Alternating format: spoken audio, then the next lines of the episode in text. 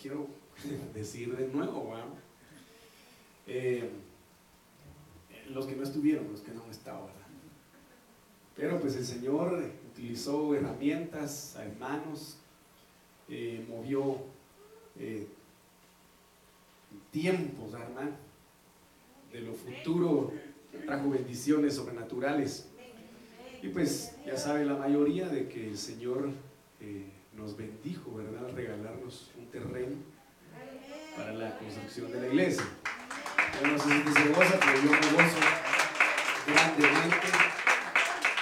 Y yo le decía a mis hermanos ayer, no es para el que corre, es para quien Dios tiene misericordia. Y no cabe duda de que aunque seamos feos, el Señor nos vio hermosos. Y su gracia fue derramada sobre nuestras vidas. Y que Dios bendiga al hermano que nos lo donó y a la familia que el Señor utilizó para eso.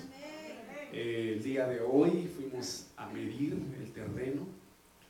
Hay algunos impedimentos, pero que el Señor los va a quitar del camino. Amén. Hay una visión que tenemos y yo creo de que vamos a trabajar aquellos a quienes Dios ha puesto en esta iglesia y lo vamos a hacer tomados de la mano del Señor. La obra ha iniciado, la construcción ya inició, aunque usted no lo crea, porque ya medimos. Solo hacen falta algunos detalles que ver y en el nombre de Jesús vamos a glorificar el nombre del Señor levantándole casa ahí en ese lugar. Amén. El Señor es bueno.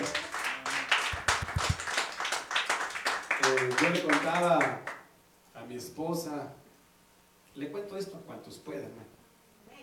Se lo contaba a mi mamá, se lo contaba a mi hermana Mimi hoy que estábamos ahí en el terreno.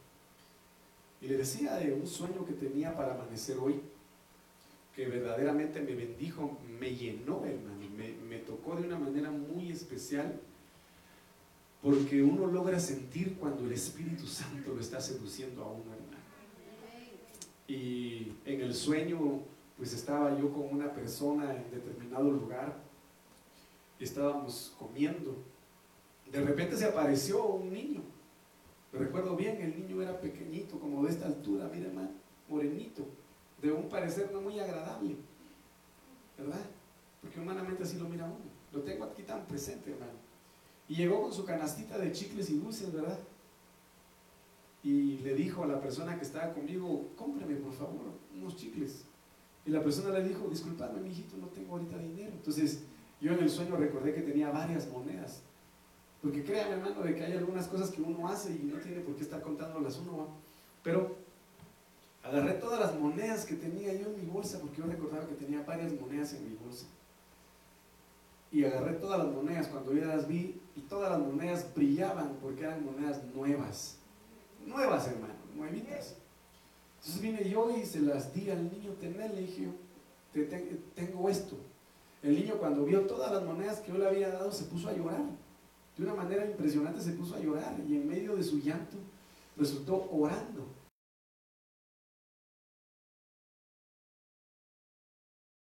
Lo impresionante, hermano, es que me dijo, por cuanto me has dado, recibe, me dijo me tocó, hermano, y me llené de escalofríos en el sueño y empecé a ser tocado por, el, por la presencia de Dios, por el Espíritu Santo. Entonces no cabe duda de que el Espíritu Santo nos está seduciendo, nos está llamando, hermano, a que le entreguemos lo mejor de nuestra vida.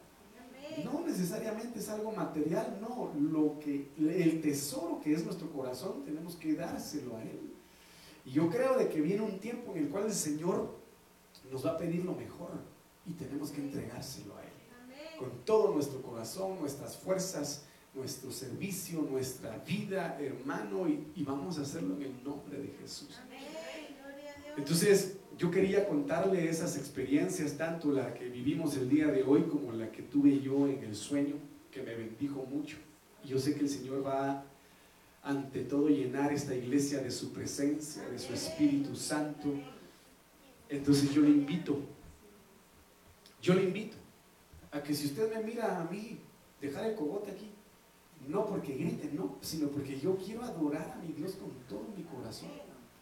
Métase conmigo. Métase conmigo en adoración.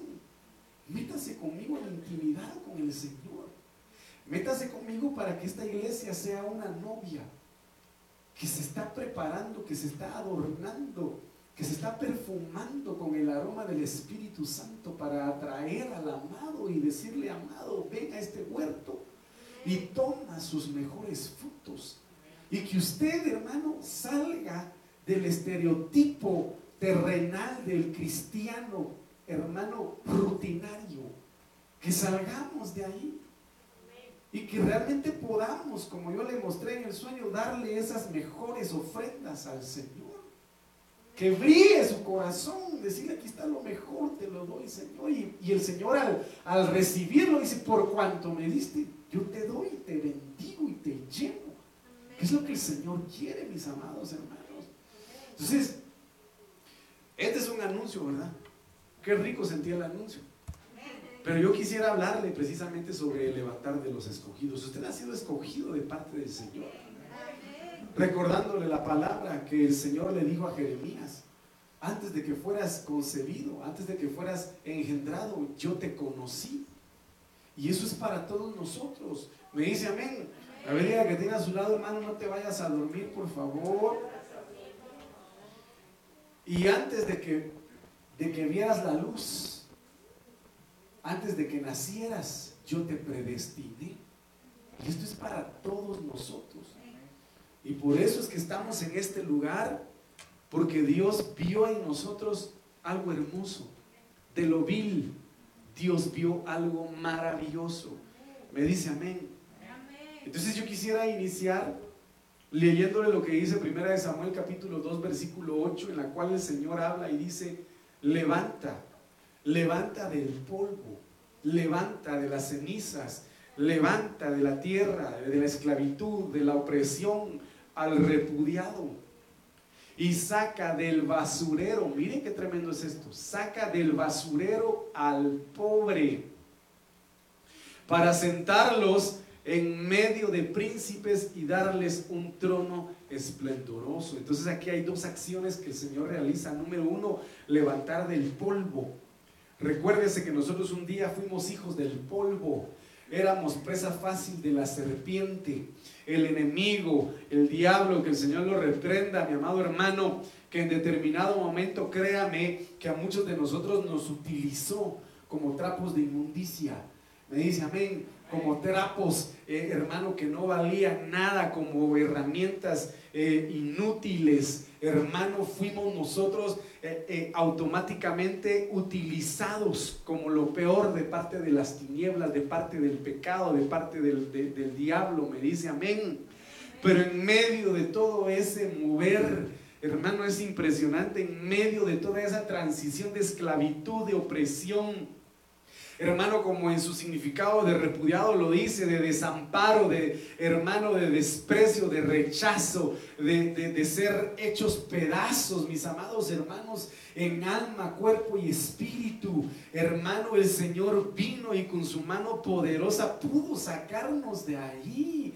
Hermano, pudo sacarnos de procesos de depresión terribles, pudo sacarnos de batallas del alma impresionantes, pudo sacarnos de escenarios de muerte en la cual nosotros en determinado momento decíamos, yo lo que, yo, menos quiero es vivir, hermano, donde la muerte, donde realmente la destrucción, eh, hermano, el devastador estaba haciéndonos trizas y pedazos, pero el Señor con su luz esplendorosa, hermano, hizo disipar las tinieblas y nos sacó de allí, hermano, y nos trajo a su luz resplandeciente. Y por eso dice, levanta del polvo al repudiado.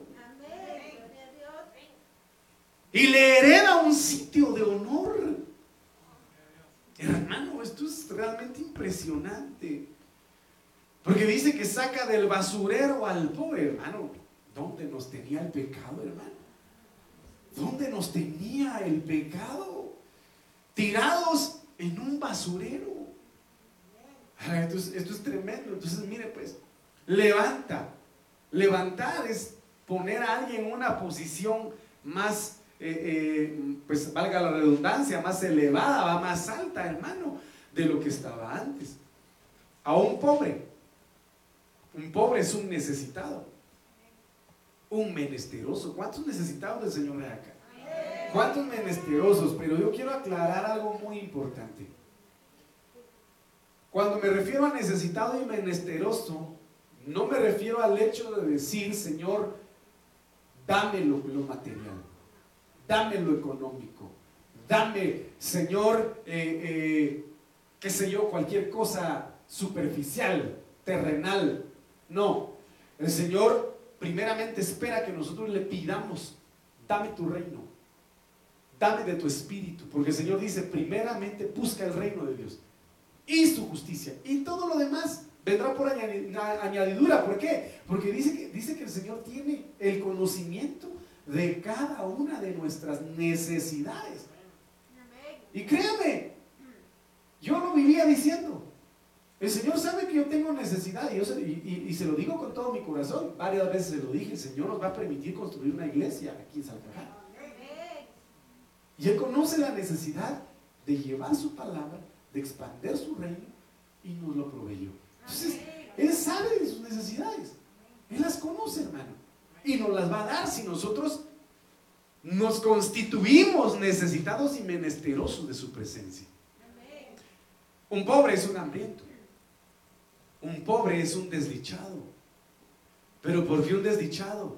¿Quién es un desdichado? que no tiene dicha que teniendo las mejores cosas materiales no es dichoso. No se llena, no se satisface. Su corazón está vacío, su alma está deforme y nada, nada lo llena. Ejemplo de ello es Ana, usted lo sabe perfectamente bien. Una mujer la, que la, la cual menciona hermano, porque solo los que eran bien, bien eh, eh, eh, adinerados, bien hacendados, o solo los reyes o los altos dignatarios podían tener el derecho de tener dos mujeres y un camino, tres mujeres, cuatro mujeres tenían su arema, hermano. Ahorita ya no, por supuesto que ya no, para que usted lo tenga claro. Ya no, ya no, hermano, ya no. No insista, hermano, ya no. Hermano, por favor. ya no. Pero el Cana era próspero. Tenía a Penina y tenía a Ana. Pero Ana, a pesar de que su marido era bien adinerado, era próspero materialmente hablando, porque dice que le daba la doble porción a ella, la trataba de lo mejor, por la prueba que estaba viviendo, no la satisfacía nada, estaba amargada, no la llenaba absolutamente nada. Entonces su alma era desdichada, su vida era desdichada. Me dice amén. Pero cuando entendió, pero cuando entendió de que ese vacío, ese dolor, esa precariedad y esa necesidad, hermano, podía ser saciada únicamente en la presencia del Señor, fue al altar. Fue al altar, fue al ministro, fue a la iglesia y el Señor le hizo misericordia y se acordó el Señor de Ana y escuchó su petición y su desdicha fue transformada en dicha. Hermana, siendo una mujer humillada, pisoteada, despreciada, menospreciada, despedazada, fue honrada. ¿Por qué? Porque el Señor la levantó del polvo la sacó del muladar porque quizá muchas mujeres le decían, esa mujer no sirve. ¿Y, qué, se tira a la basura? Lo que no sirve. Esa mujer no sirve. De balde se casó el cana con ella. No, y peor antes, hermano. Antes las mujeres eran, pero tremendamente malas con las que no producían hijos. Me dice a mí, entonces el Señor le hizo misericordia por cuanto ella se humilló, por cuanto ella reconoció su necesidad, por cuanto ella, amado hermano, hizo del Señor su amparo, porque aunque tuviera el cana humanamente cubriéndola, ella no tenía esa necesidad ser cubierta por un hombre, necesitaba ser cubierta por el Señor, por el Señor. Y dice que lo a sentar con príncipes. Se me olvidó el aparatito. Entonces, mire pues, Job capítulo 2, versículo 8. ¿Qué dice ahí, hermano?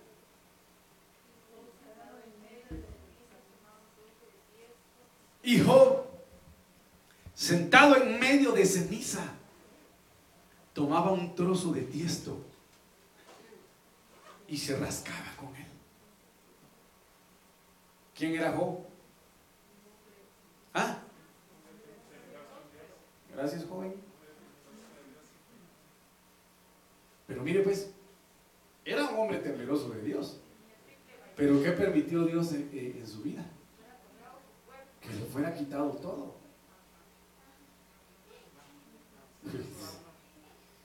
Y a veces, por favor, niños, se comportan. Ayúdame, niños. A veces Dios nos quita algo y nos peleamos con Él. Tomamos la actitud de su mujer. A veces Dios permite que se nos sea arrebatado algo y tomamos actitudes que a Dios no le agradan. Pero Él permaneció firme. Entonces, mire pues el escenario.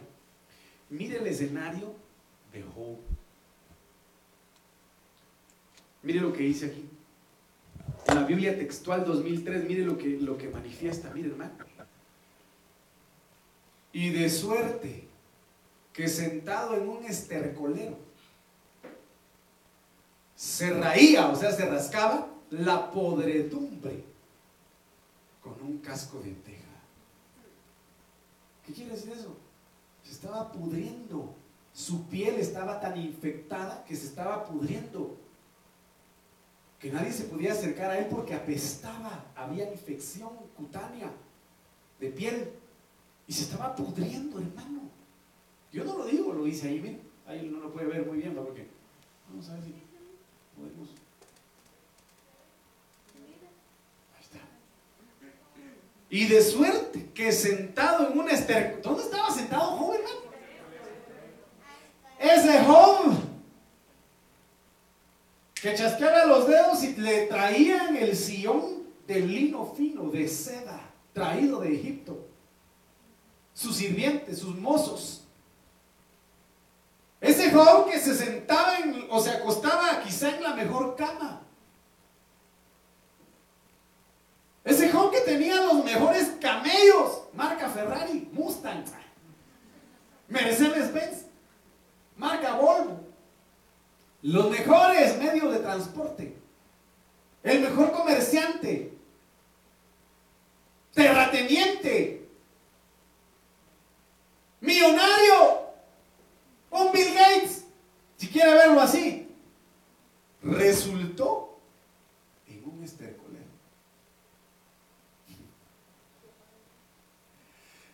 No solo eso, pudriéndosele la piel. Yo le voy a decir una cosa. En este momento, en este preciso instante, alguien está pasando problemas, adversidades y dificultades más grandes que las suyas. Más sufridas que las nuestras.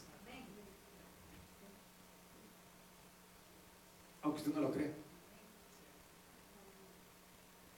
Pero Dios es bueno. Porque no ha puesto en nosotros una carga que no podamos llevar.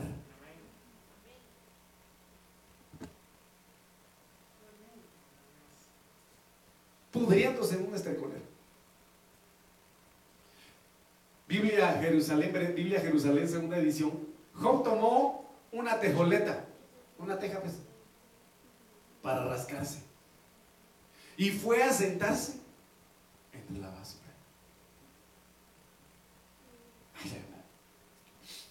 Eso es terrible. Y déjeme, me, da, me da un poquito de tiempo. ¿Me da tiempo, hermano?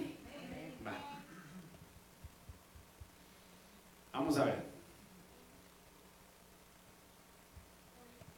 Mire pues lo que le dice la mujer a Job.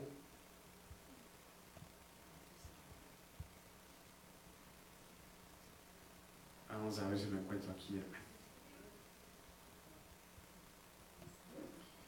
Mire, hermano. Job 2.9.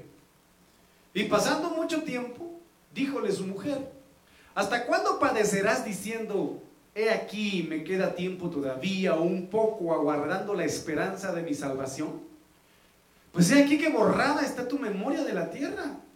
Hijos e hijas de mi vientre, eh, dolores y trabajos. Los que en vano sufrí con afanes y tú mismo en podredumbre y, gusanos, y en gusanos estás sentado. Esta es la versión TSJ. Mire, pernoctando al aire libre. Y mire lo que le dice la mujer.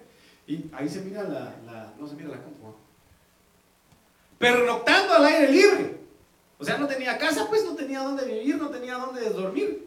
Y yo, le dice la mujer de Job, errabunda y sierva. De lugar en lugar y de casa en casa, aguardando al sol cuando se pone para reposar de mis afanes y, y los dolores que ahora me oprimen. Pero di alguna palabra contra el Señor y muere. Se lo voy a poner ahí para que lo vea. Y no me va a decir, pastor, en una casa aquí anda. Mire pues hermano.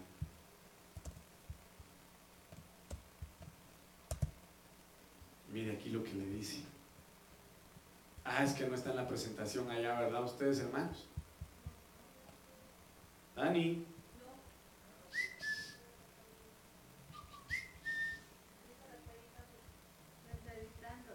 Lo está editando. En la versión TSJ, mire hermano. No se mira ahí, disculpen ustedes eh, con estos errores técnicos, yo pensé que automáticamente aparecía ahí, pero parece que no. Entonces, miren lo que dice ahí, hermano. Miren lo que le dice la mujer. Ya me cansé de ser sirvienta, le dijo. Ya me cansé de estar pidiendo trabajo en esta casa, trabajo en la otra casa. Ya me cansé.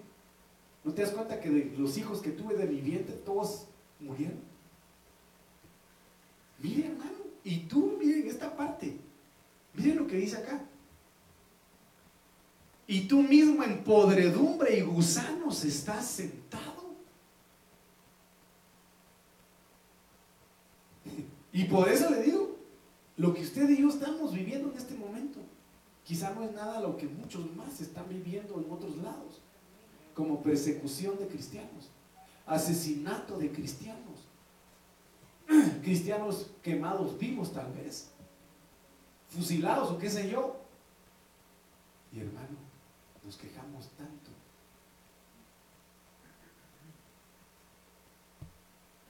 Yo sé que tal vez no le cae bien lo que le estoy diciendo. Pero ¿por qué, ¿por qué sale esto? Porque el estado de Job era impresionante. El estado de Job era impresionante. Después de verlo en una posición alta, pudriéndose vivo. Y aparte de eso, la carne de su carne, vomitándole veneno. Al final no me ayudaron. Entonces, mire pues, Job 42, 10 al 12. Cuando Job hubo orado por sus amigos, entonces aquí viene el levantar de un escogido. Cuando usted y yo, mis amados hermanos, encontramos en medio de la dificultad, encontramos en medio de la adversidad el propósito de lo que estamos viviendo, el Señor nos levanta. El Señor nos levanta. Pero cuando estamos solo preguntando al Señor, ¿por qué? ¿Por qué? ¿Por qué? ¿Por qué? ¿Por qué? Y cuando no le preguntamos al Señor, ¿para qué? Perdemos mucho tiempo y nos amargamos como la mujer de Job. Entonces Dios le dio el tip a Job del propósito de su prueba. Oiga lo que le estoy diciendo. Cuando Job hubo orado por sus amigos, Jehová le quitó la aflicción. Entonces, ¿qué quiere, qué quiere decir eso, hermano? Usemos la imaginación. Usemos la imaginación. No es, no es que lo diga la Biblia. Pero es como que el Señor le diga a usted, ora por tal persona y usted dice, pero esta persona no tiene necesidad de oración. Pero esta persona yo veo que está bien, o esta persona lo único que hace es criticar o hablar mal de mí, o tiene envidia de mí, o tiene celos de mí. Quizá Job en muchas oportunidades fue confrontado por el Señor para decirle, ora por aquellos que te hacen daño, y Job no lo hacía. Y solo presentaba holocaustos y ofrendas por sus hijos. Porque eso dice la Biblia que presentaba ofrendas por sus hijos, porque él pensaba y decía, no sea que ellos hayan pecado en su corazón y hayan blasfemado al Señor. Entonces yo me pongo a pensar, si el Señor le dice, ora por tus amigos, y ahí cuando él oró le quitó la aflicción, ¿no cree usted que también haya sido una de las razones por las cuales el Señor permitió esa prueba en él? Porque él no clamaba por sus enemigos, él no era misericordioso con sus adversarios. Por eso dice aquella canción, me, me, gusta esa canción que dice, misericordia recibí, misericordia quiero dar a los demás, Señor, tu compasión. Qué precioso vale. Y esa otra canción de Marcos Witt que dice, tu misericordia incomprensible es, Señor, grande es tu amor por mí Cuán grande es su misericordia. Cuán grande es su misericordia. Cuán grande es su misericordia. Haría conmigo cuán grande es su misericordia. Cuán grande es su misericordia. Entonces, viendo este escenario, Dios estuvo probando quizá el corazón de Job anteriormente, diciéndole, no solamente clames por los tuyos, no solamente pidas por los tuyos, Clama por los demás, pide por los demás, intercede por los demás.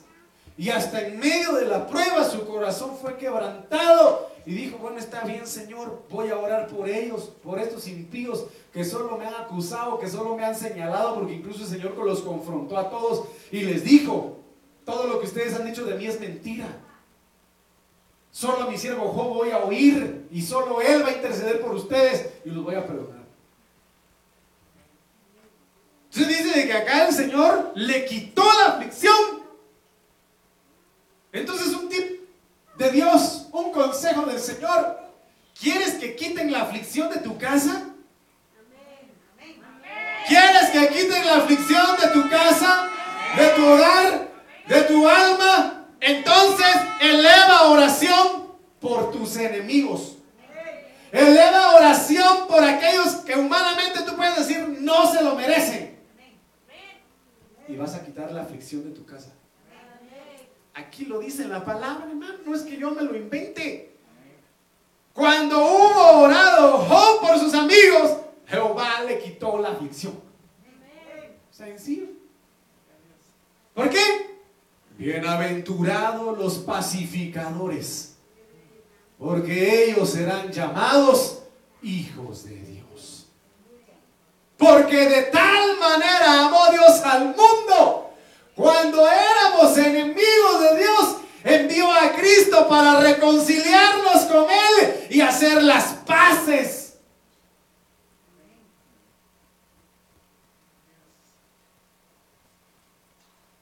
Y aumentó al doble todas las cosas que habían sido de Job. Todos sus hermanos Todas sus hermanas. Ahí sí, ¿verdad? Y todos los que antes lo habían conocido vinieron a él y comieron pan. Ahí sí, ¿verdad? Con él en su casa. Hasta me dan ganas de darles un cosco. Se condolieron con él lo consolaron de todo aquel mal que Jehová había traído sobre él y cada uno le dio una moneda de plata y un anillo de oro. Hoy el Señor te da monedas de plata que significa gracia, redención y te pone un anillo en tu mano, amado hermano. Y lo que habías perdido en este año de la reivindicación, el Señor te lo va a restituir, te lo va a devolver. Y dice Jehová, bendigo el postrer estado de Job tu postrer estado será mayor. Te lo profetizo, hermano, te lo declaro en el nombre de Jesús. Jehová bendijo el postrer estado de Job más que el primero. Porque tuvo 14 mil hijos. Ah, no, bueno. 14 mil ovejas.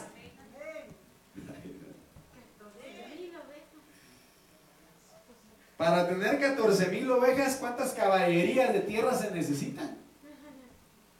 Por un lado, para tener 6 mil camellos, ¿cuántas, ¿cuánta tierra se necesita? 50. Más o menos. Para tener mil yuntas de bueyes, ¿cuánto? Un arca, pastor, el arca de Noé. Y mil asnas. Mil, dos mil. Bueno, la yunta de bueyes, ¿cuántos bueyes tenía, hermano? Dos. Entonces tenía dos mil bueyes. Tres mil con las asnas. Más seis mil camellos. ¿Eh? Nueve mil. Más catorce mil ovejas. Quince mil animales. ¿Qué mantener? ¿Dónde te.? Ay, multipliquémoslo por las crías. 22. 22 mil.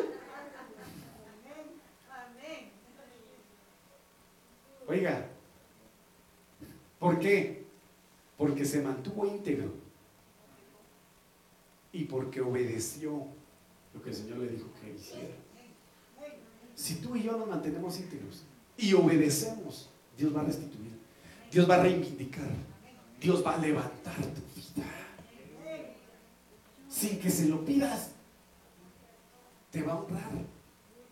Te va a honrar, te va a honrar. Desato esta palabra de vida sobre ti, te va a honrar, te va a honrar, te va a dar. Hoy te pone tus manos, pon tus manos así, recibe esas monedas de plata de redención y el anillo de oro. Que te, que te tipifica como hijo de Dios, que te denomina como hijo de Dios. Recíbelas, hermano, cree en el nombre de Jesús. Dice Señor, no escatimes, no escatimes, Señor, yo quiero más, más de tu gloria, más de tu poder, más, más, yo quiero más. Entonces, mire lo que dice acá, en 1 Samuel 15, 17. Y dijo Samuel, aunque tus propios, aunque a tus propios ojos eras pequeño, no has sido hecho jefe de las tribus de Israel. Y Jehová te ha ungido sobre rey. Rey sobre Israel. Aunque a tu propio parecer, hermano. Y aunque la gente, y aunque el enemigo te anden diciendo, no vales nada, no sirves para nada, eres aquí, eres allá. Hasta le dicen a uno que se va a morir uno. El Señor te pone por rey y te pone por sacerdote, porque eso lo dice la Biblia. Te ha llamado rey y sacerdote, pueblo escogido, linaje escogido, nación santa.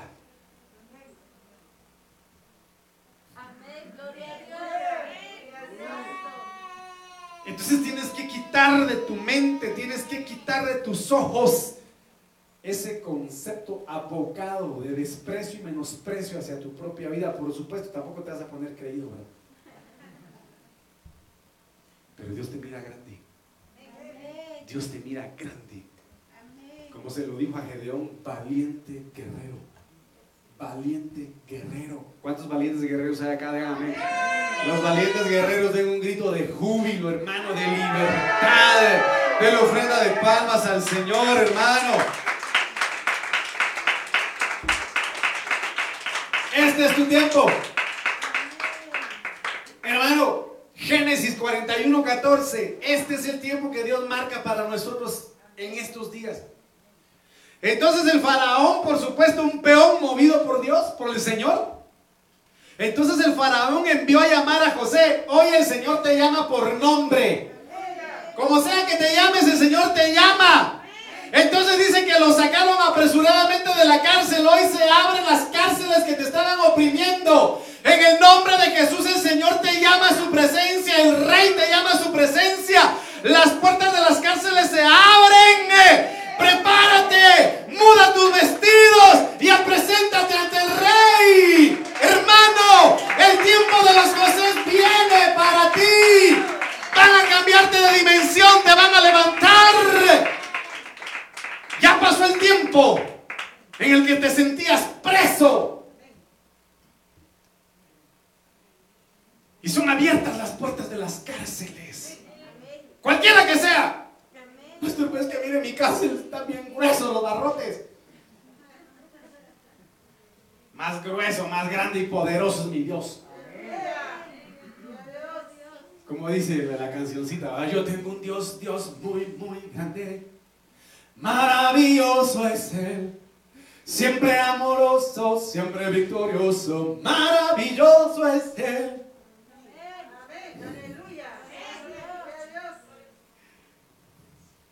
¿Dónde está el Espíritu de Dios? Hay libertad, hay libertad. ¿Dónde está el Espíritu de Dios? Ahí siempre hay libertad. Diga, libertad, libertad, libertad, libertad. ¿Dónde está el Espíritu de Dios? Ahí siempre hay libertad. Libre, tú me hiciste libre, me hiciste libre, libre Señor. Rotas fueron las cadenas que estaban atando a mi corazón. Somos libres. Somos libres en Cristo Jesús. Somos libres. Somos libres. Hoy el Señor te llama y te dice, hoy eres libre. Así que afeítate. Prepárate. Muda tus vestidos. Porque el tiempo de tu reivindicación es este. De tu libertad es este. De tu gozo y tu alegría es este. El Señor te llama para ser levantado porque te ha escogido desde la eternidad. Y no te preguntó si querías o no. Simplemente estás aquí. Y estamos aquí. Algunos jalados como un asno, va, porque tercos. Pero aquí estamos. Por su infinito amor. Aleluya.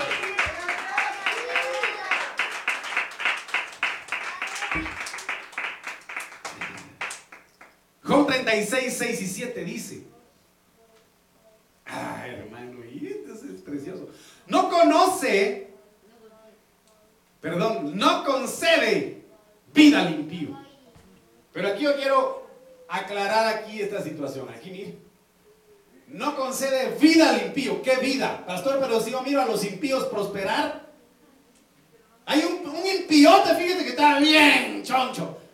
Y aparte de eso, las bolsas así, mire, aquí atrás así, y aquí atrás así, y su, aquí una, una, una mariconera, aquí otra mariconera, lleno de billete. Eso no es vida. Esto es en relación a la vida Zoe que Dios da. A la vida que solo Dios te puede dar. Que aunque solo un platito de frijoles con chimol, pero eres feliz y estás lleno de bendición y estás lleno de paz, de la presencia de Dios. Tus hijos alaban, tu casa es casa de Dios. A esa vida se refiere. No a la vida de billete.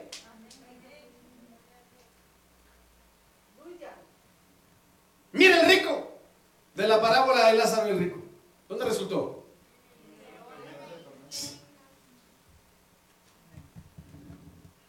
Si un hombre ofreciera todos los bienes que pudiera tener a cambio de este amor, ciertamente sería despreciado. Porque mejor que la vida es tu misericordia, Señor. Mejor que mil vidas es tu misericordia, Señor.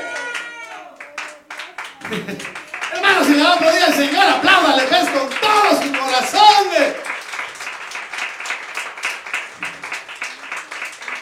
No concede vida al impío, pero a los afligidos otorga sus derechos. ¡Ajá!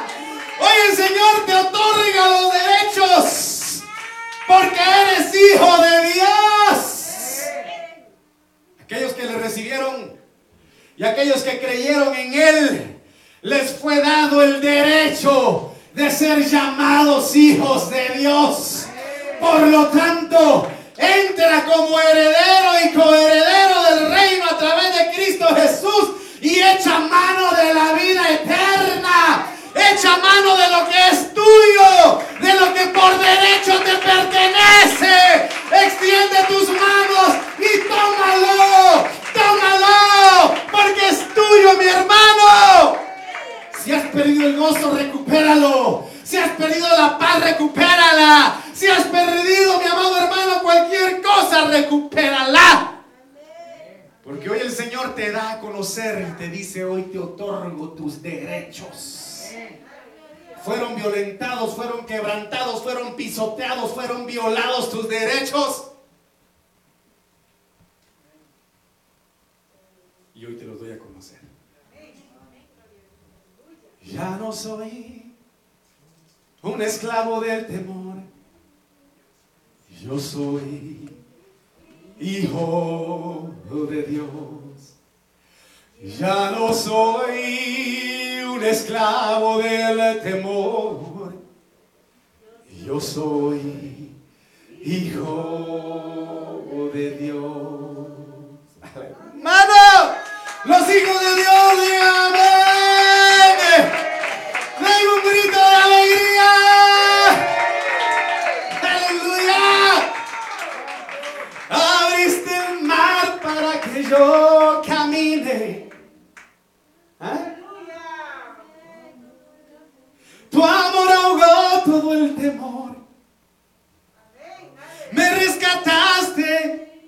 y hoy cantaré. Yo soy hijo de Dios. Ya no somos hijos del diablo. Ya no somos hijos del temor ni hijos del pecado. Somos hijos de Dios. Porque es una realidad. Si antes no éramos hijos de Dios, hijos de quiénes éramos? Hijos de la llorona, pastor. ¿De quién? De diablo, de Satanás. Y que el Señor lo reprenda en el nombre de Jesús. Que el Señor lo reprenda en el nombre de Jesús. No aparta sus ojos de ti. No aparta sus ojos de ti. Te vas al baño, ahí está el Señor. ¿Qué estás haciendo, mi hijo? Que estás buscando la zona viva de Sheila. ¿Qué estás haciendo ahí, mi hijo? Que estás buscando amistades peligrosas. What are you doing here, man? ¿Qué estás haciendo ahí, hijo? Si no es tu lugar, le mete un sopapo y véngase para acá. ¿Cómo dijo hermano Sergio? ¿Qué estoy haciendo aquí? ¿Verdad? Cuando estaba ahí en un lugar que no tenía que estar. Pero gracias a Dios, ahí está el Señor. Para la honra y gloria del Señor. Ah, hermano, fue peleada esa. Tremenda alma. Pero aquí está. Hermano, aquí está. Aleluya. ¿Por qué? Porque no apartó sus ojos. Señor no aparta, no aparta sus ojos de usted, hermano. Antes bien, con los reyes los sienta en trono y los exalta para siempre. Ah, qué tremendo. Sí. Gloria a Dios. Segunda de Samuel 7:8 dice, ahora pues dirás hacia mi siervo David. El amado, ¿cuántos amados del Señor hay acá? Díganme. Así ha dicho Jehová de los ejércitos. Yo te tomé del redil. Qué precioso versículo, hermano. Yo te tomé del redil. De detrás de las ovejas. Hasta allá donde te dejó tu papá, donde nadie te pudiera ver. Donde, donde tenías en tu frente y todos te decían el hijo ilegítimo de Isaí. Se avergonzaba de ti tu papá porque no era su hijo. Entonces te mandaba hasta allá donde nadie te pudiera reconocer. Menospreciado. Le hacían bullying. Pero de ahí yo te tomé, dice el Señor para que fueras príncipe de mi pueblo. Aleluya. Hermano, qué maravilloso. Tú eres llamado para ser príncipe del pueblo del Señor. Tú has sido llamado para sentarte en mesa de príncipes. Has sido diseñado, ni has sido llamado, ni has sido rescatado para estar y permanecer en el estercolero. Tú no has sido diseñado, ni has sido llamado para vivir en podredumbre de alma. Tú no has sido llamado para eso, mi amado hermano. Tú has sido llamado para ser un rey, un sacerdote, un príncipe. Hermano.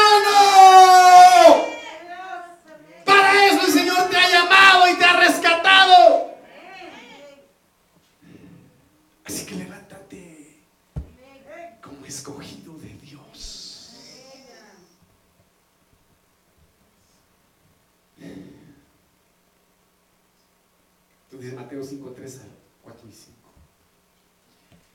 Bienaventurados pobres de espíritu. Pues ellos, de ellos es el reino de los cielos. ¿Por qué pobres de espíritu? Deseosos de su presencia. Buscando el reino de Dios y su justicia constantemente. ¿Cómo no van a ser herederos del reino? Están buscando el reino constantemente. Bienaventurados los que lloran. ¿Cuántos llorones hay aquí? ¿Cuántos lloran delante de la presencia del Señor?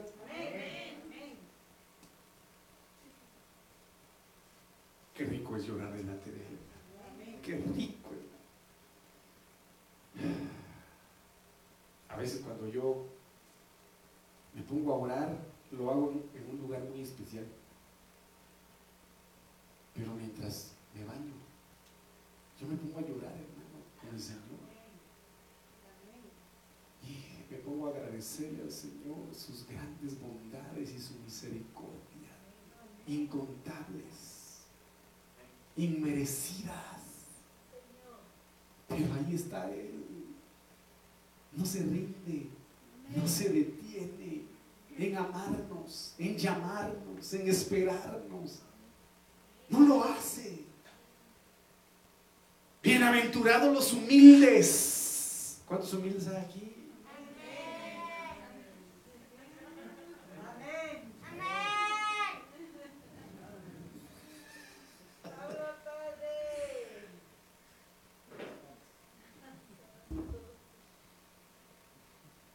Pues ellos heredarán la tierra.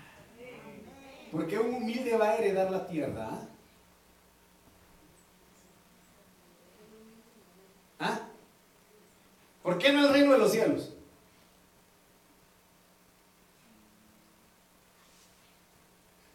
Porque el humilde va a ser misericordioso. En cambio el soberbio, ¡córtele la cabeza! Como la película que habla no va a tener, no va a tener misericordia. El cambio, en cambio, el que ha aprendido a ser humilde dice, no, yo estuve un día en ese lugar. Yo viví un día ese problema. Y voy a hacerle misericordia. El que ha aprendido a ser humilde. ¿Cuántos quieren heredar? No hay muchos amenes porque la humildad mucho abunda. Pero que el Señor te haga humilde de corazón para que puedas tener reposo en tu alma. Amén. Mire qué precioso es esto. Jesús, Jesús salió de Galilea, Mateo 3:13. Jesús salió de Galilea. Pongamos la atención a esto. Jesús salió de Galilea y se fue al río Jordán para que Juan lo bautizara. ¿De dónde salió Jesús? Galilea significa círculo pagano. ¿De dónde salió Jesús para ir al Jordán? Miren, hermano. De Galilea. Gracias. Gracias, mi amor. Un día te va a tocar predicar aquí, ¿viste? Miren, hermano. Para ir al Jordán tienes que salir de, de todo círculo pagano. Para ir a Galilea tienes que salir de cualquier círculo de pecado, de inmundicia que a Dios no le agrada. ¿Y qué es lo pagano, hermano?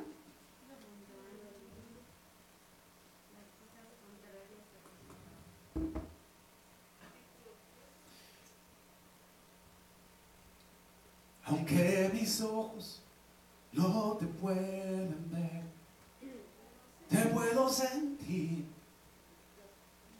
Una canción que a mí me, hacía llorar delante del Señor. Pero después resulta que de esa canción se dieron los derechos para que fuera dedicada a muertos. Y en un programa televisivo pasar el rostro de muchos artistas muertos y un cantante secular dedicándoles esa alabanza que había sido dedicada al Señor. paganismo. ¿Cómo puede ser posible que lo dedicado al Señor sea dedicado a la muerte? Que el Señor reprenda al diablo.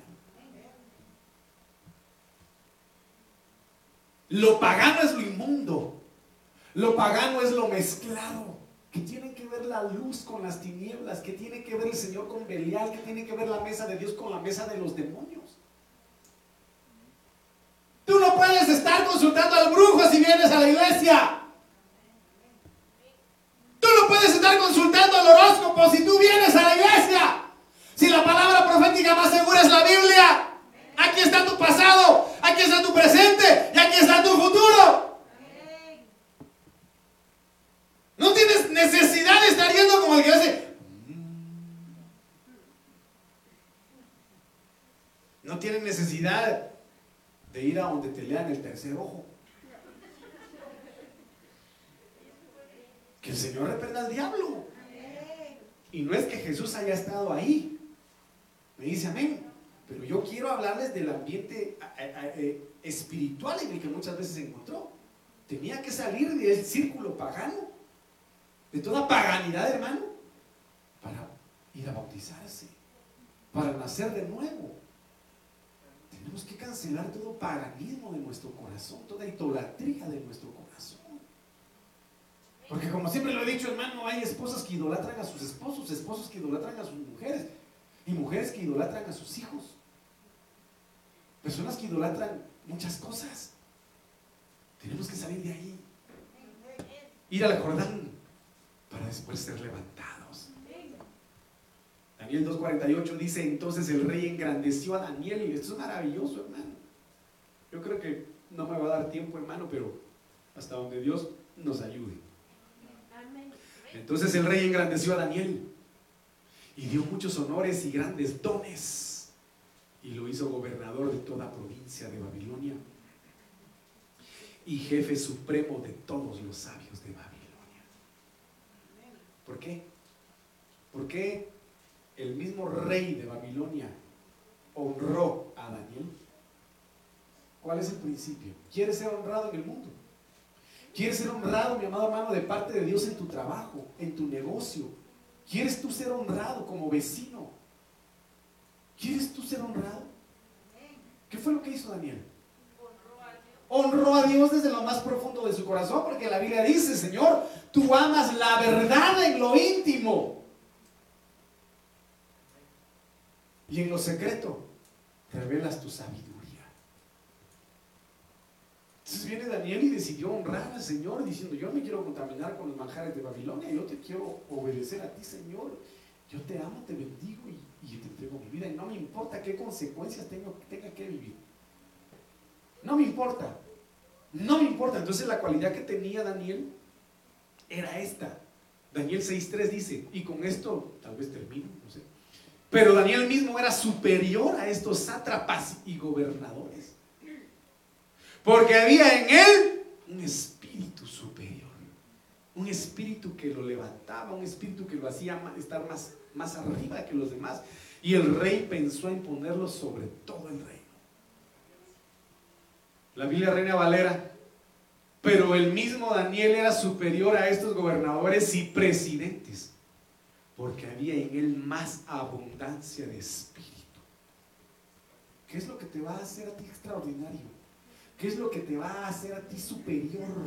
¿Qué es lo que va a hacer que tú estés sobre los demás? La llenura del Espíritu Santo.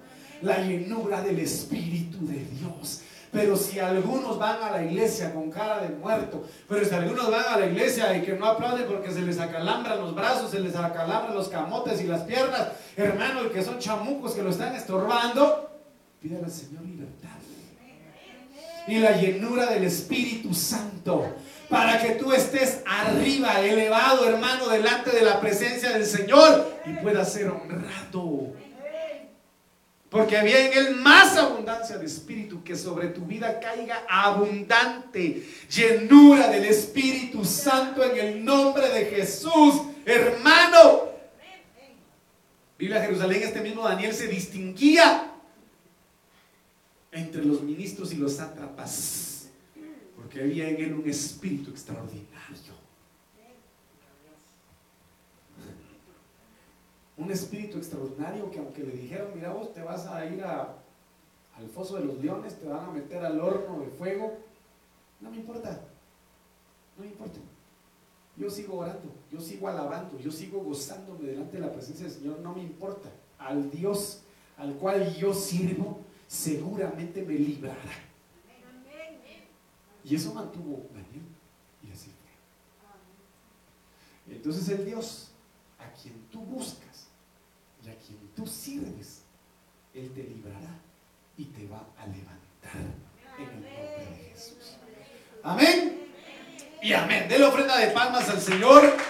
Que Dios bendiga a los que tal vez pudieron ver esta transmisión en el nombre de Jesús. Póngase de pie, mi amado.